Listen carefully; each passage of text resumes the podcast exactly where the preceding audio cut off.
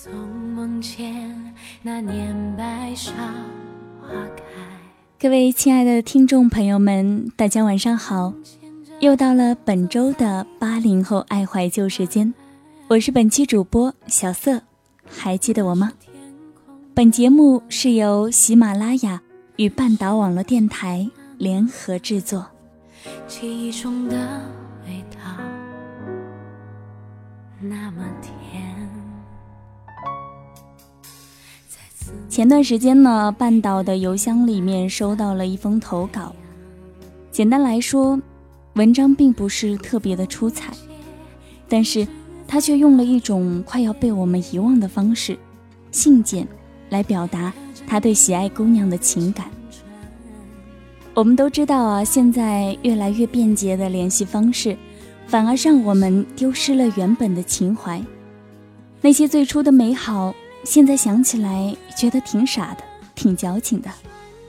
但他们留给我们的，却是再也回不去的遗憾了。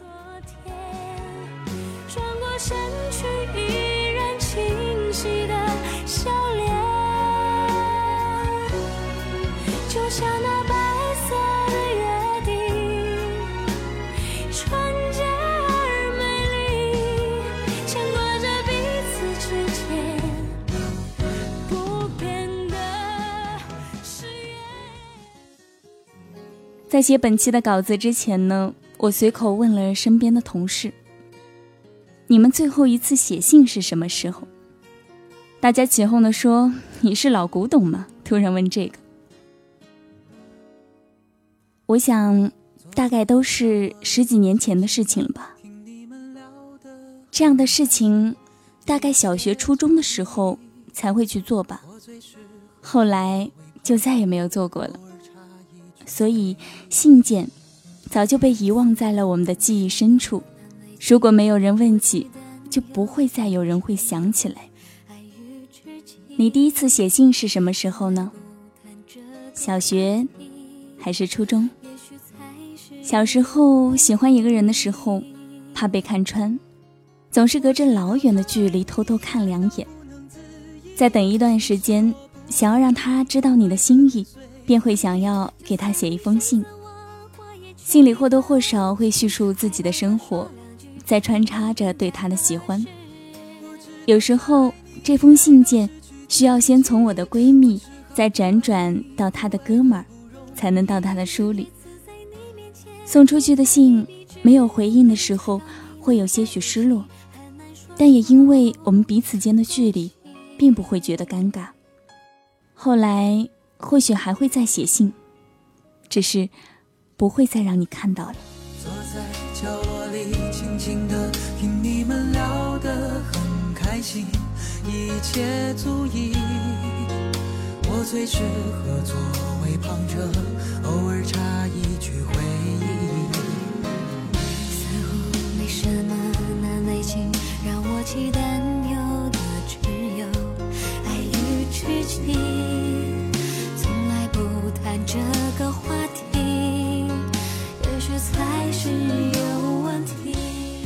是否在青春的纪念册里有很多并没有寄出去的信呢？一直以来，很多人想要表达出自己的心思，至于最后是否被收到了，却并不那么重要了。有时候，我们把寄信当做一种倾诉，至于是否被听到。好像也不是那么重要了。你最开始想要写信的人，现在是否还在你的身边呢？是变成了恋人，还是保持朋友关系？又或者，不过是被时间的洪流冲散了，不知道要到哪里才能找到？后来，连我们自己都不愿意再写信了。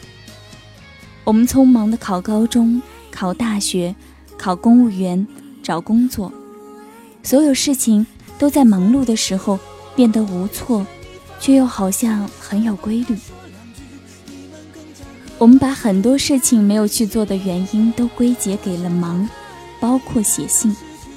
以前表白的时候会字字句句去斟酌，觉得字不够好看，重新再写一遍，觉得某一句话表达的不够顺畅，又重新来一遍，总想要给对方一个最合适的表达，也总是小心翼翼的。现在别说写信了，写个明信片都会有人觉得矫情。你当初有那么多想写的话、想说的话，在过了很久之后，好像也不知道该从何说起了。写信的时间和周期都太长了，不再适合我们现在的步伐。也有可能你没有再遇到过一个可以随时听你说话的人。虽然我们每天打开电脑，登录 QQ、微信和微博。好像花上几分钟的时间，我们就已经能看到世界上所有的事情，但是却再也不能看到彼此的真心了。朋友圈里的内容除了带够微商，仅有的内容也有了很多假象，甚至一眼就能看出来这是写给对方，或是想要给谁看的内容。当你的微信里有了老板，有了闺蜜，也有父母的时候。你开始对你的字字句句都做斟酌，对要开放给谁看这件事情也变得认真对待。你怕父母看见你说累会担心，怕领导看到你吐槽加班会被请到办公室喝茶。同样的，你能看到朋友的也是少之又少，他们发的内容也越来越无关痛痒。很想表达的时候。晒晒今天吃的饭，今天看的电影，也就仅限于此了。朋友圈越来越趋向于一张明信片，大家都在用力的粉饰和美化，隐藏了内心的很多想法。微博上也是，现在充斥着周一见到娱乐气息，明星事件倒是第一时间被头条包围。再看一眼微博，好像所有的微博。几乎同一时间都是同样的内容，大家跟风转发。现在时常翻看一页的时候，都是同样的话题。如果现在随手在应用商店里搜索社交软件的话，一排一排数不胜数，各有各的特性，但又都好像想让这些孤单的人不再孤单。我们在闲聊的时候会追剧，会出去看电影。会和朋友逛街，可是静下来的时候，却依旧孤单。会不会有一个地方，能留住我们想要表达的真心，不要再在忙碌中丢失回忆中的美好呢？别再傻傻的留在原地